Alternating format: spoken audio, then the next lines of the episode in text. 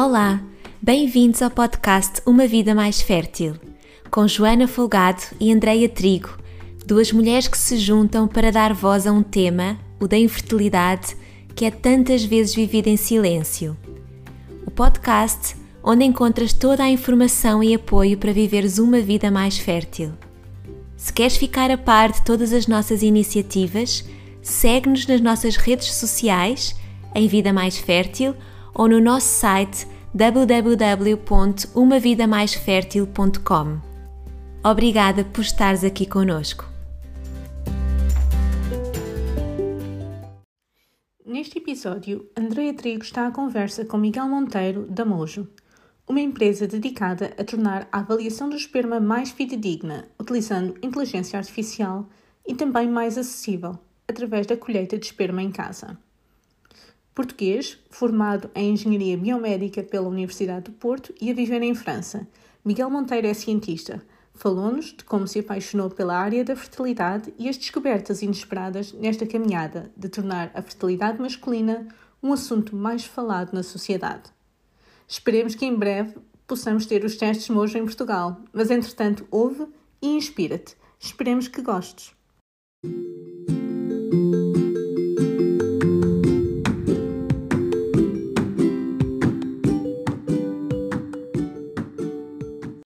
Bem-vindos a mais um podcast da Vida Mais Fértil e hoje conosco estamos à conversa com o Miguel Monteiro. Bem-vindo, Miguel. Olá, André, é um prazer estar aqui. Miguel, nós conversámos foi há uma semana ou duas semanas e Sim. foi uma conversa tão interessante que eu não resisti em ter-te aqui no, no, nosso podcast. Um, e se calhar começamos pelo início para perceber como é que um developer acaba por se apaixonar pela área da fertilidade. Como é que isso aconteceu? Sim, uh, sim, eu, eu, eu, eu, posso dizer que eu, eu acho que, que a minha entrada no mundo da fertilidade, uh, especialmente na, na, na, área da fertilidade masculina, é, é, é um bocado não convencional, uh, não só porque existe muito pouca tecnologia e inovação nesta área, uh, mas também porque a área em si acaba por ser uma área bastante tabu, como tu sabes, uhum. uh, e, e, e, e, acho que também o trabalho que, que, que, a Vida Mais Fértil está a fazer é fantástico no sentido de, de, de apontar luz para este problema e desmistificá-lo, uh, porque de facto há imenso espaço para, para, para melhorar ainda. Um, portanto, a minha entrada, uh, como estavas a dizer, o meu, o meu, o meu background é, é técnico, eu sou engenheiro de formação, Uh, eu tirei uma, uma, engenharia bastante engraçada, que é a engenharia biomédica, que é, é, tudo e nada ao mesmo tempo. É um bocado o que o aluno quiser fazer com ela. Na minha, no meu caso, o que eu percebi foi que eu gostava bastante da área de programação uh, e, e, da parte da, da, da, tecnologia mais digital, uhum. uh, e então enveredei por aí, foi assim que me tornei mais um, um programador. Um, a seguir a isso, eu dentro dessa área comecei-me a especializar na parte de ciência de dados e inteligência artificial, sempre com aplicações uh, na área da saúde. Uh, e uh, depois de acabar o meu curso e começar a trabalhar, eh, eu fiz aqui um desvio um bocado para, para, para, para as forças do mal, como eu gosto de lhe chamar, e comecei a trabalhar mais, para, mais na parte comercial. Trabalhei numa, numa, numa empresa de e-commerce, em duas empresas de e-commerce, que não tem rigorosamente nada a ver com isto, mas permitiu-me eh, crescer bastante como profissional. E enquanto estava a trabalhar eh, nestas empresas, eu tive, tive uma, a viver uns meses na China e quando eu estava lá, eu conheci esta empresa onde estou a trabalhar agora, que se chama Mojo, uma startup francesa, os, fundadores eram de, várias partes do mundo, o que me interessou bastante, e nós na altura estávamos a fazer um programa de aceleração lá, eu, eu, eu pertencia a outra empresa, eh, mas estávamos diariamente juntos. E, e isto era uma empresa que estava a trabalhar numa área de nome fertilidade masculina ou infertilidade masculina, uhum. que, que, era um problema que eu conhecia puramente de um ponto de vista abstrato. Uh, nunca tinha conhecido, uh, sabia que existia pessoas que tinham diferentes problemas dentro desta área, masculina e feminina, uh, mas o meu contacto direto cotidiano era, era, era nulo, posso dizer. Eh, mas fiquei muito interessado e fiquei bastante interessado até ao ponto de haver uma, uma empresa de tecnologia que estava a tentar uh, uh, entrar nesta, nesta indústria. E então comecei depois a trabalhar com eles ainda em regime part-time e depois no início de, de 2020 uh, saí de Portugal e vim, vim para aqui para a França trabalhar para esta empresa full-time. Um, vim para aqui trabalhar como, como, engenheiro na parte de inteligência artificial, portanto, o meu trabalho era desenvolvimento de algoritmos para uh, diferentes aplicabilidades do, do, do, produto. Vamos falar depois um bocadinho mais sobre isso. Sim, sim, sim. Então, acho que essa tua experiência de não teres tido contato direto realmente é, é uma experiência que muita gente tem, porque, como tu estás a dizer, é um assunto que é tabu, Muitas uhum. pessoas não falam sobre a fertilidade e a não ser que se fale sobre isso, se calhar nós não sabemos que é tão comum como realmente, como realmente é. E eu lembro-me até daquelas aulas de educação sexual nas escolas, não se fala que isto é um problema. Sim, é? Sim, é verdade, é verdade. Eu, eu, eu lembro-me bastante quando tinha biologia na escola, porque eu sempre gostei bastante de biologia, aliás, eu entrei na faculdade com, com, com biologia uh, e, e, matemática, mas eu gostava bastante de biologia e, e, eu sempre me apercebi que quando nós estávamos a dar sistema reprodutor feminino, era de facto muito mais horas gastas, obviamente é, é bastante mais complexo, mas dava-me sempre a entender que estava tudo muito mais quantificado, mais estudado, mais conhecido, uhum. e a parte masculina era um bocado passada assim, um certo lamiré, pronto, conhecemos assim os nomes das células, umas partes, mas, eh, mas, mas não, era, não era tão aprofundado como, como, como o sistema reprodutor feminino. Sim, é, e, muito menos se fala que o, o, problema pode estar no homem, não é? Exatamente, exatamente, sim, que eu acho que é, é uma problemática muito grande, não só do ponto de vista, obviamente, é, o, o, mais óbvio é que há uma, uma, clara injustiça para a mulher, especialmente quando, quando, quando o casal está a ir ao médico pela primeira vez, mesmo do ponto de vista de, de interpretação do médico, mas também do próprio casal, há sempre uma expectativa maior de que o problema esteja do lado da mulher e mesmo os próprios tratamentos enveredam sempre muito mais para aí, mas eu acho que há também um bom argumento que pode ser feito, que é o quão, o quão uh, uh, sem poder o homem fica nesta, na questão, nesta questão. Ou seja, o homem acaba por ser um bocado utilizado como, como o veículo desta célula, porque é apenas ele que a produz, não é? que é o espermatozoide, mas acaba por se ficar a saber muito pouco sobre a sua saúde e a taxa de sucesso desta, deste casal, se quiser tentar, tentar engravidar. E, e, Miguel, para as pessoas que nos estão a ouvir, se calhar estão um bocado curiosas, o que é isto do Mojo uh, e a empresa para a qual trabalhas? Ainda não existe em Portugal, mas se calhar em breve, quem sabe, existirá e as pessoas podem ter acesso. Mas explica-nos um bocadinho o que é que o Mojo faz. Sim, então, o, eu, a definição que eu, que eu gosto mais de dar é o Mojo uh, ajuda, é uma empresa que atua na, na, na, parte da infertilidade masculina e ajuda uh, em todo o acompanhamento do homem, uh, exceto na produção da amostra. o que nós fazemos, a nossa grande proposta de valor é que permitimos à pessoa, ao casal, passar por todo o processo a partir de casa, uhum. um, o que lhes permite entre outras coisas, decidir quando é que querem fazer, fazer a amostra uh, e, uh, e, depois ter um acompanhamento médico também a partir de casa, uh, se, se, quiserem fazer. Um, o facto de estarmos a fazer esta, esta análise a partir de casa é, é, é, é, algo muito, muito, muito pouco falado ainda neste momento. E, e, normalmente, quando o homem vai a um processo de, de, de portanto, entra aqui no mundo da da análise da sua fertilidade, uh, o, o, o, processo de, de, de, de, recolha da amostra é bastante arcaico e é, e é tudo que as pessoas imaginam uh, em casa. É, é, uma sala, é uma revista, e, talvez uma televisão, se a clínica for um bocado mais moderna, mas, ou seja, é todo o constrangimento uh, que, que, que, as pessoas conseguem prever. É exatamente assim que funciona. E no nosso caso, não. Portanto, nós estamos a falar de colher uma amostra de esperma em casa que depois é analisada.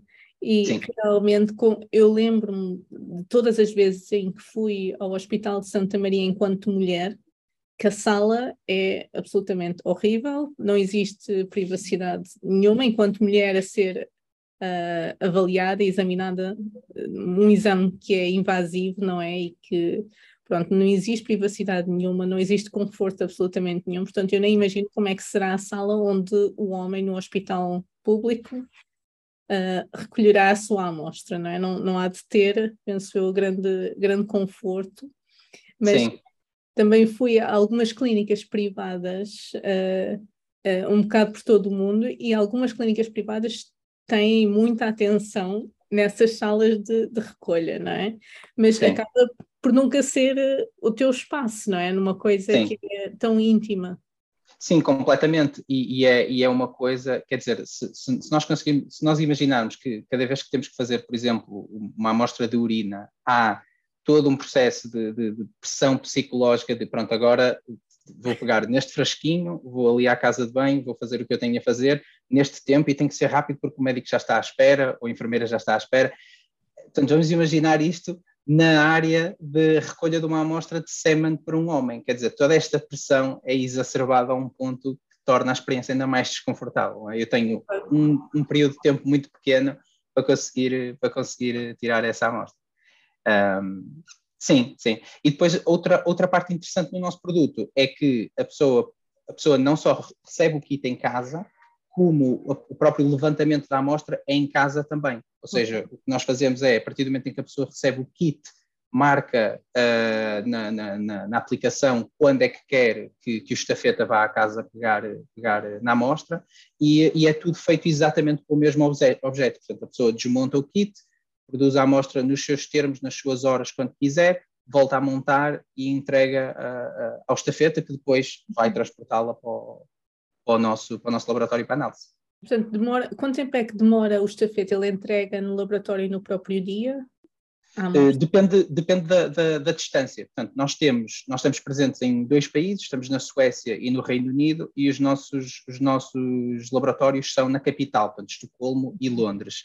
Se a pessoa estiver na capital, uh, é no próprio dia, é uma questão de, de, de, de, poucas horas, duas ou três horas. Se a, pessoa, se a pessoa estiver mais longe, vai até um máximo de dois dias dependendo de quão, de quão remoto, uh, quão remoto é. Portanto, temos, temos uns casos engraçados no, no Reino Unido, há, uma, há, umas ilhas bastante remotas na, na, na Escócia que, que, se torna bastante difícil de servir para qualquer uh, serviço transportador. Nós trabalhamos em parceria com estes serviços uhum. e, e, pronto, quando eles veem uma amostra daí, nós já sabemos que pronto, esta vai demorar para aí dois dias a chegar, tem que vir de avião ou num serviço mais possível.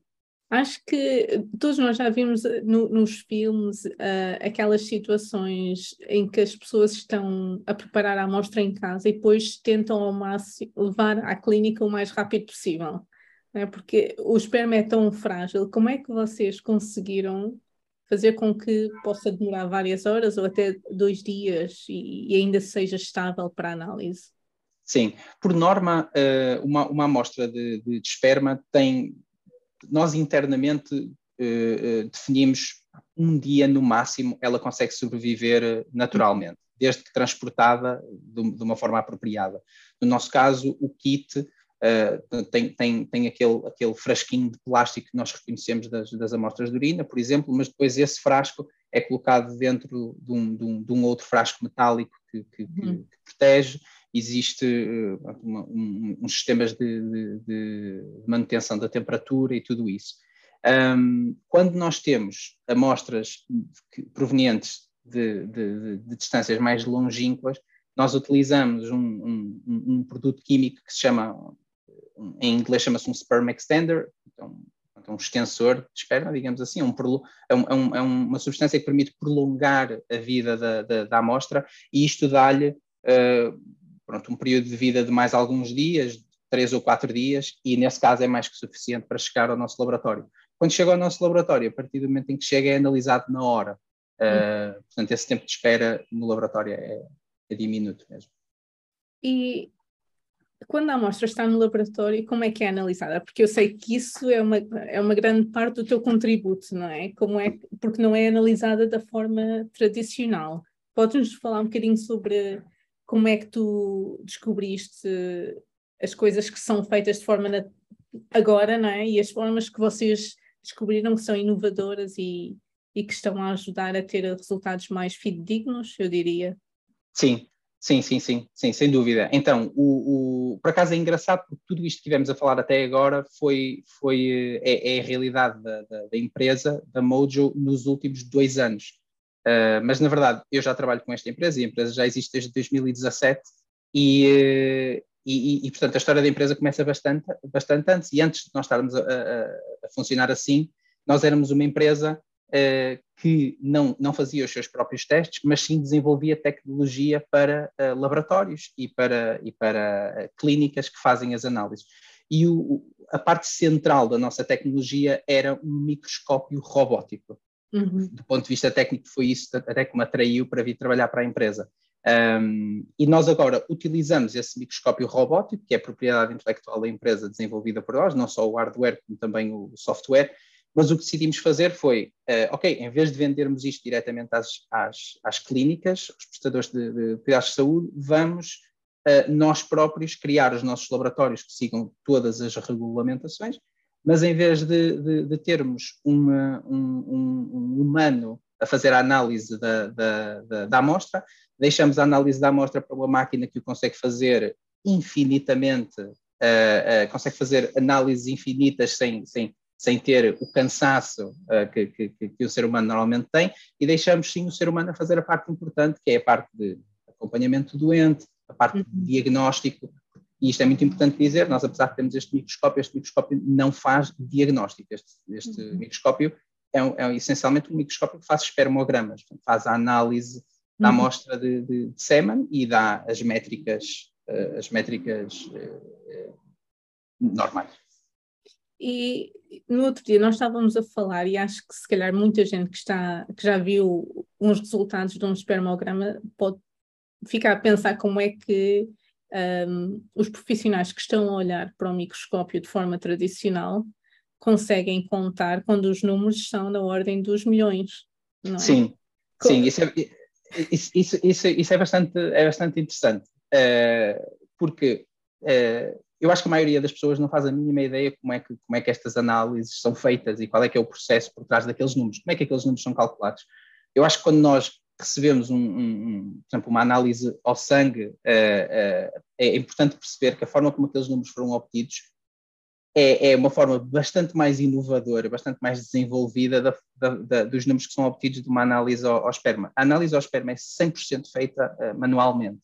portanto, existem várias técnicas, mas no geral a forma como ela é feita é, existe, uma, o, existe o frasquinho com a amostra, uh, o, o, uh, o, operador, o, embriologista ou o andrologista, dependendo da, da, da, área da clínica, vai retirar, vai, vai, vai pipetar aquilo e vai, e vai fazer uma amostra mais pequenininha, na ordem dos, dos, dos microlitros, vai pôr aquilo numa, numa, numa lâmina e, de vidro e vai colocar aquilo no microscópio. E a partir do momento em que ele olha para o microscópio, o que ele vê é Uh, obviamente, como estavas a dizer, há milhões e milhões de células, portanto é impossível contar estas células, então o que se faz aqui é um bocadinho de, de, de magia de matemática, que, pronto, como há, inerentemente à magia, às vezes calha bem, outras vezes calha mal.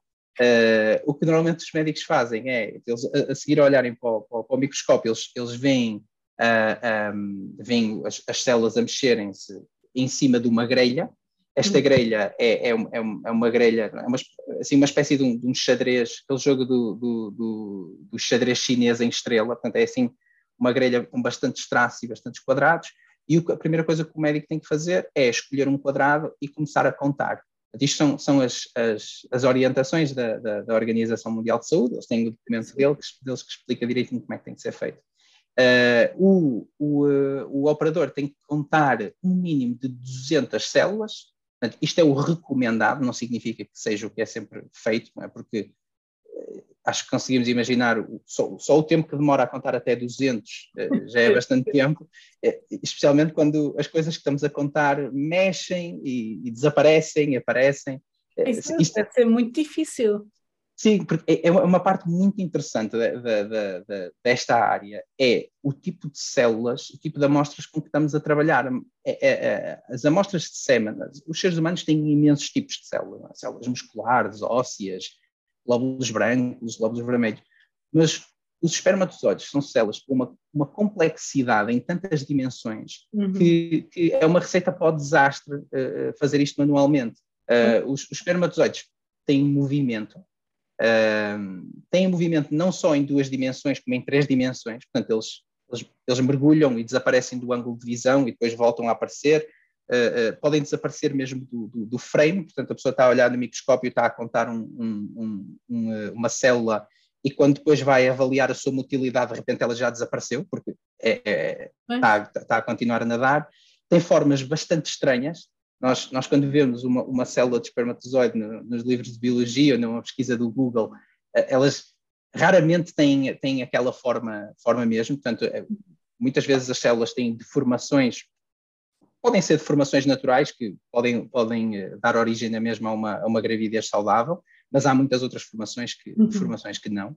Mas têm deformações, por exemplo, ao nível da cabeça, ao nível do, do vou usar um termo bastante coloquial, mas ao nível do pescoço da célula, a, cauda da célula.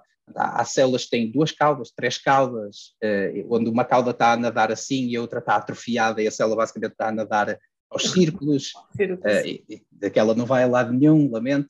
Uh, ou, ou, por exemplo, deformações na cabeça, onde a célula tem duas, três cabeças e estamos a olhar para uma coisa que parece tirada de um, de um, de um filme, de, de, um filme de terror. Mas a verdade é que, se a amostra estiver saudável, esta, estas são uma, uma minoria das células, são muito, muito, muito poucas. A maior parte delas não, não, não nos assustam. E esta é uma das métricas, a morfologia. Uh, as outras métricas são a motilidade, portanto, é a percentagem de células que se, que se move, é uma métrica que é dada em percentagem. Por exemplo, se, se a motilidade for 10%, significa que apenas 10% das células se, se, se, movem. E a outra é, é, a concentração, que é nada vai nada menos que o número de células por, por mililitro, portanto, é só, é só contá-las. Mas o, o, o embriologista tem que fazer tudo isto ao mesmo tempo, imagina. Ou seja, ele tem que estar a contar, acaba de contar, vai agora ver a motilidade, portanto, agora vai ter que contar as, as que se mexem, e hum. dentro da motilidade ele tem que contar as que se mexem muito, as que se mexem mais ou menos, as que se mexem pouco e as que não se mexem. Isso é super isto... É só imaginar, é. isso deve ser super, super difícil para fazer de forma natural e é a forma como tem sido feito há muito, pelo menos, não, não sei, há muitos, muitos anos, não, não sei se as análises de esperma já eram feitas há 40 anos, quando o primeiro bebê da IVF nasceu, mas pelo menos há muitos anos que é feito Sim. assim. Sim, é desde sempre, é desde sempre. Ou seja, há, há, pequenas inovações ao nível de, olha, em vez de usarmos uma grelha quadrada, vamos usar uma grelha triangular, talvez ela seja mais fácil. Em vez de fazermos uma média aritmética, vamos fazer outro tipo de uma média ponderada. Mas, ou seja, são, são muito porque não resolve o problema de base. Né? E o problema de base é que um, um, um ser humano tem uma capacidade intelectual uh, superior a esta. Um ser humano nós, nós, nem sequer fomos feitos para fazer isto, não é? Dizer, vamos imaginar se nós hoje em dia fôssemos ao banco e, e eu sei que muitas pessoas hoje, poucas pessoas hoje em dia vão ao banco, mas, mas vamos viajar um bocadinho no tempo para trás e, e, e vamos imaginar o que é que era ir ao banco e, a pessoa ir levantar eh, dinheiro e, a pessoa estar ali manualmente a contar as notas. Portanto, é, seria um tédio para esta pessoa e depois o problema mais grave seria a margem de erro. Claro. Portanto, a probabilidade de erro que esta pessoa tinha uh, para se enganar, que é algo inerente claro. ao ser humano. É? O ser humano não é feito para contar coisas. Pois, o cansaço, eu estou a imaginar uh, um colega que te chama, que faz uma pergunta, o telefone a tocar e tens de começar a contar do zero. Sim, sim, sim. Sim, a, a frustração, o, o, tempo que demora, uh, uh, portanto, uma, este tipo de contagem vai sempre demorar no mínimo, se temos que chegar a 200 células, vai demorar no mínimo 200 segundos. No, normalmente são mais uns 3, 4 segundos por célula, portanto, que é que acontece? A pessoa desiste antes de chegar às 200 é? e, e, fica, pronto, ok, deve ser mais ou menos isto. Uh, ou, ou, então demora bastante tempo e depois há uma fila de espera enorme para este, para este tipo de análises. E essa é a realidade uh, que acontece, dirias, na maioria das clínicas neste momento. Elas utilizam esse método natural para contar uh, as células e fazer as amostras de, de esperma. Sim, sem dúvida, sem dúvida. Eh, eu não conheço muito o caso português porque não está, não está no nosso mercado, mas o que eu conheço de, de Estados Unidos, Reino Unido e Suécia uhum. é que é, é, é, mesmo assim que funciona. Um, e, eh, e, depois depende muito também do tipo da clínica. Se estivermos a falar de uma clínica de, de, de IVF, uh, eh, ou pronto, uma clínica que faz IVF ou ICSI, normalmente esta clínica não está tão focada em avaliar, uh, uh, digamos, o, o, a, a, concentração, a motilidade, ou a morfologia, ou seja, a qualidade do, do sêmen ao detalhe, mas uhum. está mais interessada em encontrar pronto, algumas células que funcionem, algum, pronto, algum nível de fertilidade, para ver se esta, se esta amostra é elegível para fazer o tratamento.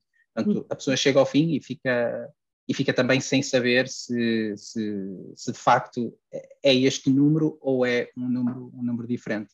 Também depende muito do, do, uh, do objetivo de cada clínica. Pois, muitas vezes estão focados em, eles pensam que se calhar com o ICSI conseguem resolver a maioria dos problemas e muitas vezes avançam para tratamento sem antes tentar perceber qual é a causa do problema de, da fertilidade masculina, não é? Se houver, como dizias, se houver uma ou dois espermatozoides normais, eles tentam, tentam utilizar, utilizar esse. Sim, tentam logo seguir por aí. E eu acho que, que isto é unânime de todos os médicos com quem, com quem eu já falei, uh, e acho que, que, que, será a maioria dos médicos, é sempre desejável que, uh, uh, digamos, a, a, a, gravidez seja feita de uma forma natural, se for possível fazer isso. Não só, não, não só por uma questão de, de custo inerente a estes tratamentos, mas quer dizer, hum. o, o, choque emocional que é passar por um tratamento que não teve sucesso, uhum. ou todo, todo, todo o tempo que demora, portanto, aquela ansiedade de saber se vai dar ou não vai dar. Portanto, eu acho que tudo o que possamos fazer antes de irmos para estes tratamentos deve ser feito e deve ser levado à exaustão mesmo. Sem dúvida, sem dúvida. Então, conta-nos um bocadinho como é que o Mojo e o teu algoritmo está a mudar este processo de se fazer as coisas. Sim, então, o que o, a, a, a, grande parte do que nós fazemos, a parte mais forte do nosso algoritmo é mesmo a parte da análise do espermograma. Portanto, o que nós fazemos é, em vez de ser os olhos de um ser humano olhar para um microscópio, o nosso microscópio tem uma câmara, uh, essa câmara grava vídeos e, uh, e depois tem um programa que corre, analisa todos os vídeos e, uh, através da inteligência artificial, é capaz de contar células, dizer que percentagem dessas células é que estão a mexer e detectar a morfologia dessas, dessas, dessas células. E a partir daí temos o espermograma. Uh, isso é, digamos, a, a, parte principal do que a empresa faz. Agora, esse não é o, o, o, objetivo final, digamos assim, porque esta é apenas a parte da análise, portanto, isto, é, isto é apenas uma, uma, uma ideia do, que, do, do, estado de saúde da pessoa naquele momento, mas não dá informação nenhuma sobre como é que podemos melhorar esse estado de saúde. E aí, a inteligência artificial também é bastante interessante, porque o que nós podemos fazer é, para além de olhar para o espermograma, olhar para imensos outros fatores, como, por exemplo, um, uh, hábitos alimentares, uh, o um, uh, historial médico, condições genéticas, e juntar toda essa informação ao espermograma e conseguir perceber, ok, juntando todos estes números, isto dá-nos uma probabilidade de X de gravidez natural. Uhum. Uh, se essa, essa probabilidade for muito baixa, uh, então podemos, a partir daí, recomendar um tratamento. Se essa probabilidade for baixa, mas ainda houver aqui uh, espaço para melhorar, vamos começar a recomendar, por exemplo, um programa de aumento da, da, da, da, qualidade da amostra. E aqui passa por, por exemplo, a pessoa fuma, vamos experimentar se a pessoa deixar de fumar vamos tentar mudar os hábitos alimentares, praticar mais desporto, mas sempre de uma forma bastante quantitativa, ou seja, sermos capazes de perceber esta, esta alteração que a pessoa fez ao seu estilo de vida trouxe esta quantidade de sucesso, estamos a ir no caminho certo. Ou então, não, este caminho é completamente errado, temos que, que mudar, porque isto é muito personalizado a cada perfil de pessoa. Pois, e, e, acho que isso realmente é importante, porque o, espermatozoide é tão frágil não é? enquanto célula, uh, a esses fatores ambientais e a alimentação, a todos esses hábitos. Eu lembro-me de ter falado com o Vladimir, o embriologista hum. da Ferticentro, e dele explicar-me sobre um estudo que foi feito em Coimbra, em que eles faziam as amostras antes uh, e, e, depois da semana dos calores. Ok em que há muita bebida. Já consigo prever o que vai acontecer. Todos esses hábitos, não é? Pronto, e havia Sim. realmente alterações, não é? Do, dos espermatozoides, porque os estilos de vida afetam tanto a, a qualidade do, dos espermatozoides. Mas não só conseguimos dar essas recomendações personalizadas quando tivermos dados de muita gente, não é? Quando começarmos a perceber, se calhar, umas tendências no, no, algoritmo. Sim, completamente, completamente. Ou seja, é, este tipo de, de, de análise é, é, segue exatamente a mesma lógica de uma análise ao sangue. Aquilo é apenas uma fotografia naquele momento. Uh, aqueles números, passado dois ou três meses, podem mudar completamente.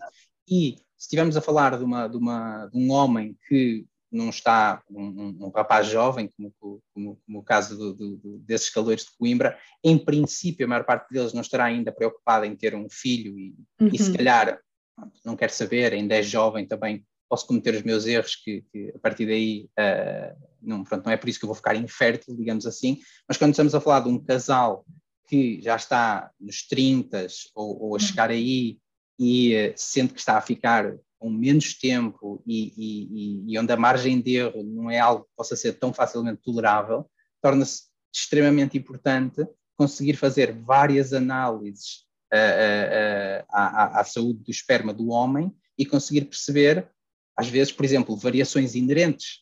Às vezes há certos tipos de amostras que naturalmente variam bastante, dependendo, por exemplo, do estado da, da, da chamada espermogênese, que é nada mais nada menos, só que o processo de, de, de formação do, do dos, dos espermatozoides, ou uh, uh, um, por exemplo, uma fase de maior stress, uh, os fatores de risco são, são os suspeitos do costume.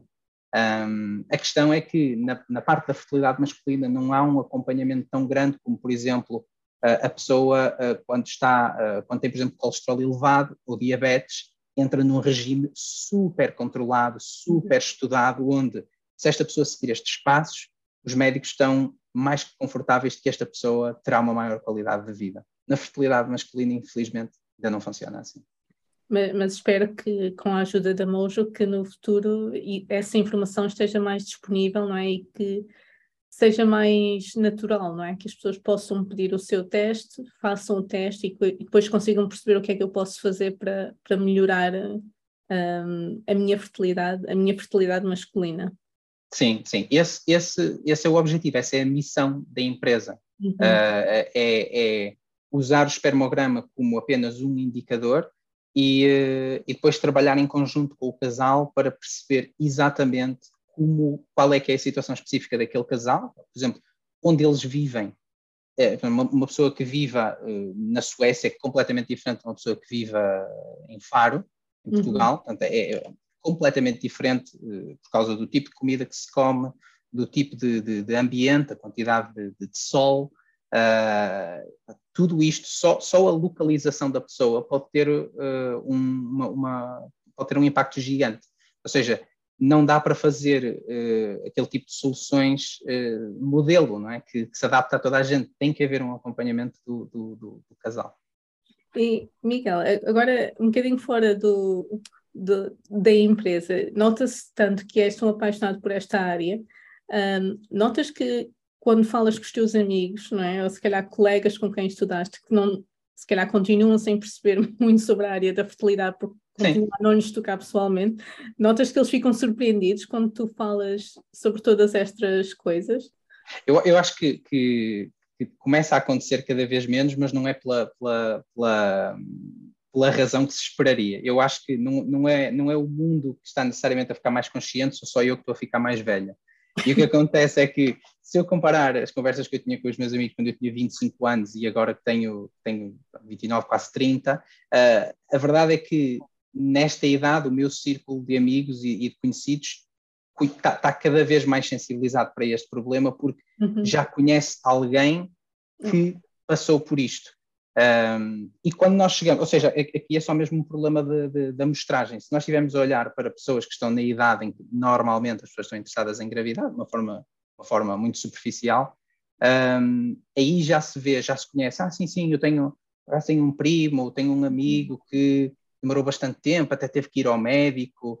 Uh, eu acho muito engraçado quando as pessoas dizem até teve que ir ao médico, dá mesmo a, dá mesmo a entender que foi mesmo o último recurso, não é? Quer dizer, eu imagino o, o, que aquela mulher deve ter passado para convencer o homem a, olha, tu se calhar devias fazer um, um, um teste só, só para ver se está, se está tudo bem. E muitas vezes, sim, nós vemos isso muito, uh, a mulher a ir ao médico primeiro e o homem, se estiver tudo bem com ela, é que eles vão ver o homem, não é? E nós falamos muito sobre a necessidade de avaliar os dois desde o início do processo e avaliar os dois da mesma forma que se avalia a mulher, não é? Fazer uma avaliação física, fazer os exames todos que precisam de ser feitos um, porque realmente a fertilidade masculina tem 50% de possibilidade de ser a causa do, do problema, não é? É igual Sim. à mulher. Sim, sim, sim. Isso é, é, algo que está bastante bem documentado, é o impacto que as mulheres têm nas decisões médicas do casal e do homem. As, uhum. as mulheres são os grandes decisores, porque, porque não, não, não, vale a pena entrar muito em detalhe, mas, mas, mas, mas pronto, os homens têm uma, têm uma digamos assim, uma, um bocado de atrito a ir ao médico, e o que acontece é que nestas situações, sendo uma corrida contra o tempo e sendo algo que é crucial para a vida de cada casal, uh, não, há, não há tempo, não há tempo a, a perder. E nós também reparamos na, na, na Mojo que muitas vezes temos uh, uh, clientes, pessoas que, que, que, recorrem a nós, que são mulheres, e nós só atuamos na, na, na parte da fertilidade masculina, nós não vendemos produtos para, para, para mulheres, fazemos parcerias com outras empresas que o fazem, porque faz sentido, mas, eh, mas os nossos produtos são para homens. Mas o que acontece é que muitas vezes são as mulheres que compram, que compram o teste, uh, às vezes com o consentimento do homem, outras vezes nem por isso. Portanto, é uma, é uma surpresa para toda a gente. Mas sim, é verdade. Infelizmente eu, é verdade. Eu noto que a vossa caixinha até é cor-de-rosa, não é? Sim, sim, a nossa caixinha cor-de-rosa. Uh, não, sei, não sei se foi propositado, porque eu não participei nessa, nesse processo de decisão, mas sim, é verdade. Miguel, acho que foi uma conversa tão interessante e, e, acho que abrimos os olhos um bocadinho às pessoas que nos estão a ouvir no podcast, porque se calhar muita gente nunca pensou como é que as análises são feitas aos, ao, ao semen, ao esperma, Sim. E, e que se calhar os resultados que estão nem são muito fidedignos, não é? Há tanta margem de erro mas que no futuro se calhar poderão utilizar eh, o Mojo em Portugal e em casa, não é? E, e se calhar beneficiar um bocadinho do, de ter resultados mais, mais fidedignos e encontrar uma sim. resposta também para o que fazer a seguir. Sim, sim, sim. Portugal está tá, tá, tá, no, tá no horizonte da, da, da, da, empresa e vai, vai, chegar, vai chegar lá inevitavelmente, claro que sim. Obrigado, Miguel. André, obrigado pelo convite, foi um prazer falar contigo. Obrigado.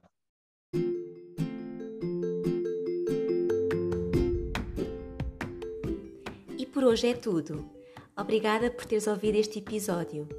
Deixa-nos os teus comentários, sugestões e perguntas.